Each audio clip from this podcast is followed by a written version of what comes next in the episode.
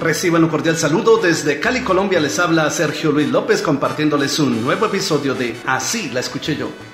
Me entregué a otros brazos ayer en busca de un amor que no encontraba.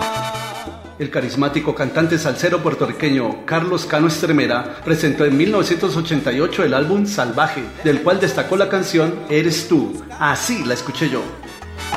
Engañado por lo que creía, yo daba la vida sin preocupación. Y hoy tú le devolviste a mi cuerpo la virtud. Hoy que te tengo solamente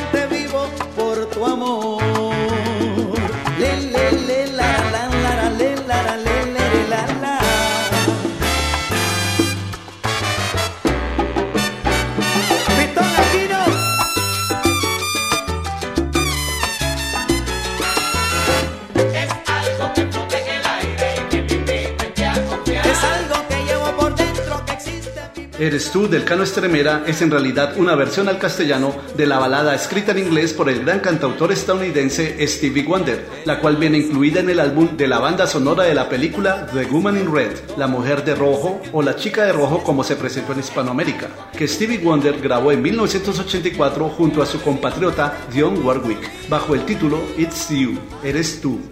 No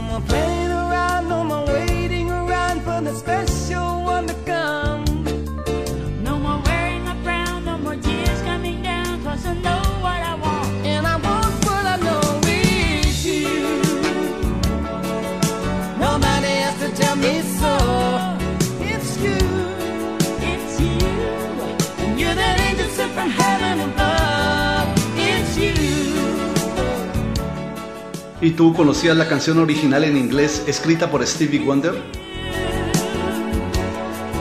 You're that angel sent from heaven above.